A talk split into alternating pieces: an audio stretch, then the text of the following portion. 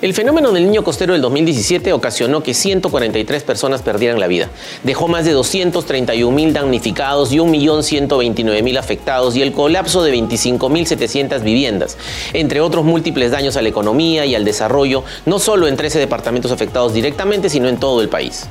Hoy, seis años después, nuevamente tenemos que lamentar la muerte de 67 peruanas y peruanos por nueva temporada de lluvias, totalmente previsibles. Cuando se creó la Autoridad para la Reconstrucción con Cambios en el 2017, el plan comprendía 12.000 intervenciones en cuatro componentes.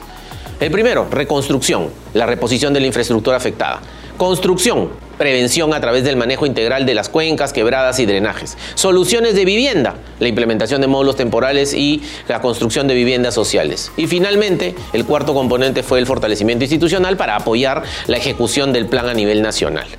Sin embargo, durante los tres primeros años, anecdóticamente su periodo de encargo, recordemos pues que se dijo que en tres años iba a reconstruir el norte del país, podemos ver que los responsables de su ejecución en los tres niveles de gobierno, es decir, la Autoridad Nacional de la Reconstrucción con Cambios, diversos ministerios y sus respectivos programas, los gobiernos regionales y locales, solo ejecutaron y con deficiencias expuestas oportunamente por la Contraloría y la sociedad civil, el 21% de los 25 mil millones de soles para los 13 departamentos. Ciertamente, el gasto se concentró en reconstruir, que por cierto contemplaron 10.000 intervenciones, de las cuales casi 7.000 corresponden a proyectos de inversión pública. Y de esos proyectos, poco más de la mitad son infraestructuras de menos de un millón de soles, es decir, obras pequeñas. Ante la poca capacidad de los gobiernos regionales y locales, y también, aunque en menor medida, de las entidades del gobierno nacional, en el 2020 se cambia la estrategia, que la Autoridad para la Reconstrucción con Cambios se vuelva ejecutora y no solo coordinadora y financiadora. Y con ello se impulsa el convenio G2G, el convenio gobierno a gobierno con los ingleses. Así se retiran las competencias de los gobiernos regionales y locales de las obras que no habían empezado, particularmente la gestión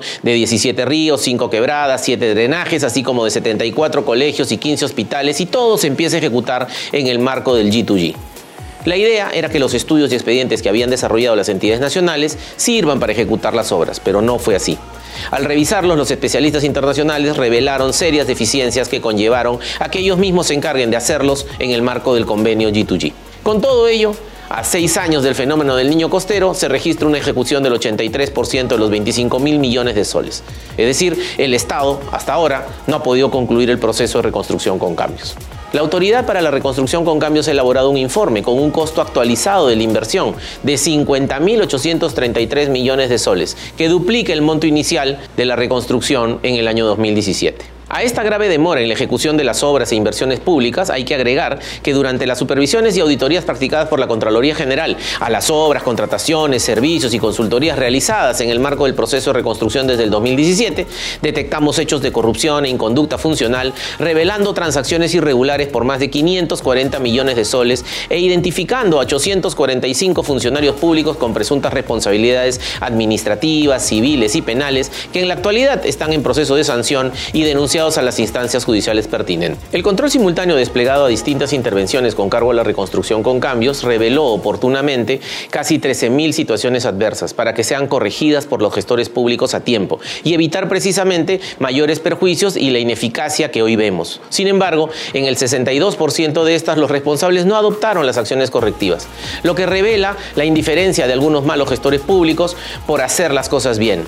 a pesar de que tienen a la mano las alertas que les trasladan los equipos de auditores. Por todo ello, ante la desilusión del proceso de reconstrucción con cambios y teniendo en mente la pérdida de vidas que lamentar y el enorme perjuicio al Estado que hubiera servido para salvarlas, necesitamos plantear una nueva solución, como la concentración de las agencias y competencias en un Ministerio de Infraestructura, pero a la par sancionar a los responsables, no solo a los que cometieron las irregularidades identificadas por la Contraloría, sino también a quienes no adoptaron las medidas correctivas o hicieron caso omiso de las alertas generadas por los equipos de auditores como resultado del control simultáneo.